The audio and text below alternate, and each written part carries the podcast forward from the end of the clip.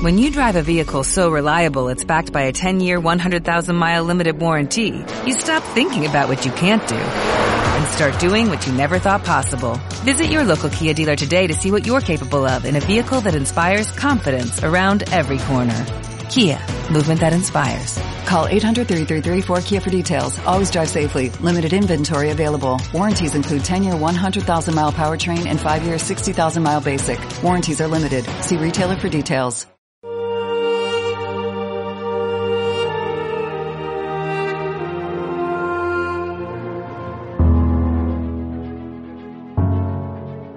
En aquellos días, María se levantó y se puso en camino de prisa hacia la montaña, a una ciudad de Judá.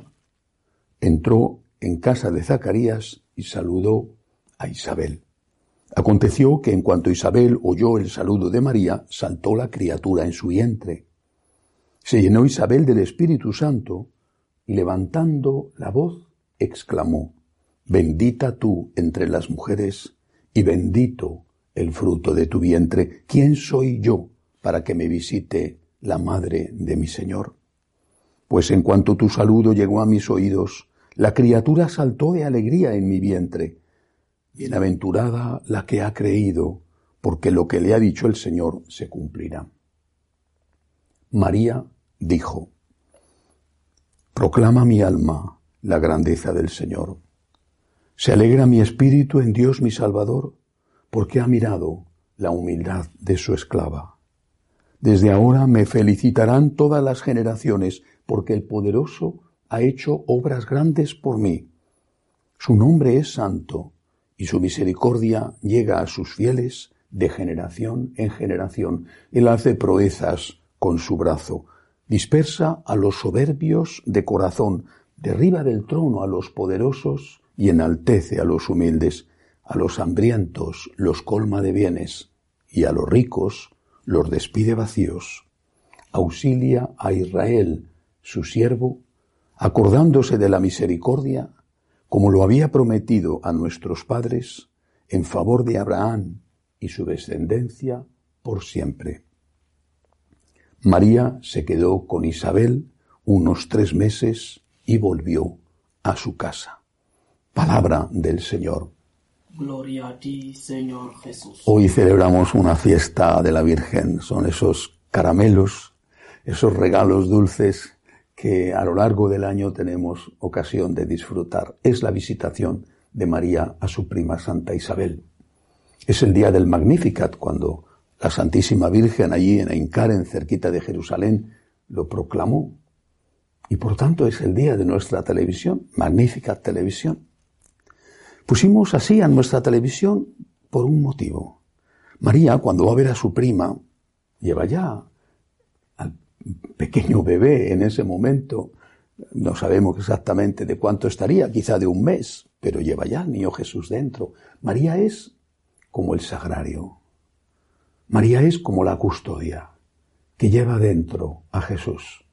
Va a ver a su prima, va a llevarle ayuda, caridad, pensaba que la necesitaba, ya era mayor, va a llevar a Jesús, porque Jesús es la ayuda, la gran ayuda, la gran caridad. Nada mejor que llevar Jesús. Es como enseñar a pescar y vale más que dar un día un pescado. Bueno, pues eso es nuestra televisión. Magnífica televisión, una televisión que queremos que sea todo de la Virgen.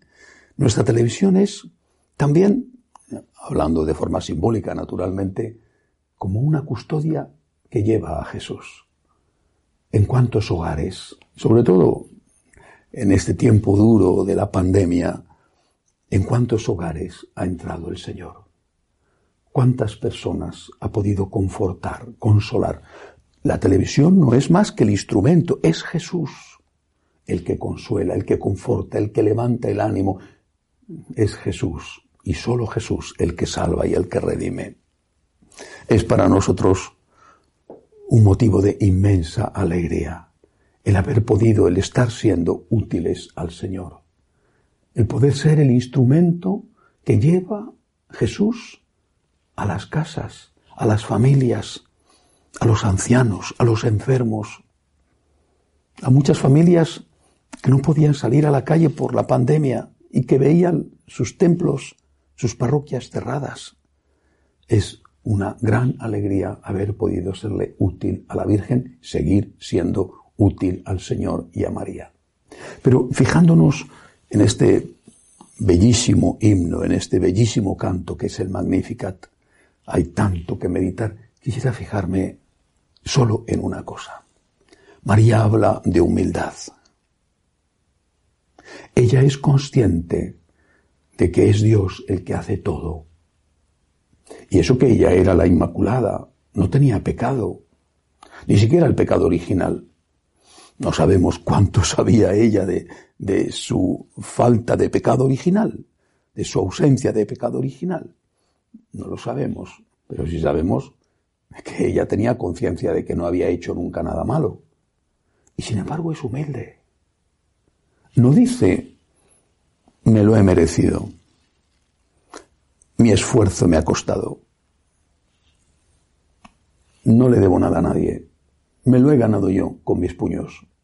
No dice eso.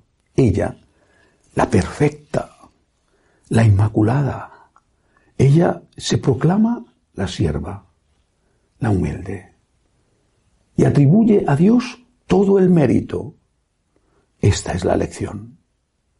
San Luis María Griñón de Montfort decía que Dios se fijó en María por su pureza, pero se encarnó en ella por su humildad. María tiene todas las virtudes, pero esta es la virtud de María, la humildad. Intentemos nosotros imitar a nuestra Madre. Intentemos hacerle justicia a Dios, atribuyéndole a Dios lo que es de Dios, es decir, el bien que hacemos. Claro que será con nuestro esfuerzo, que a veces nos costará mucho.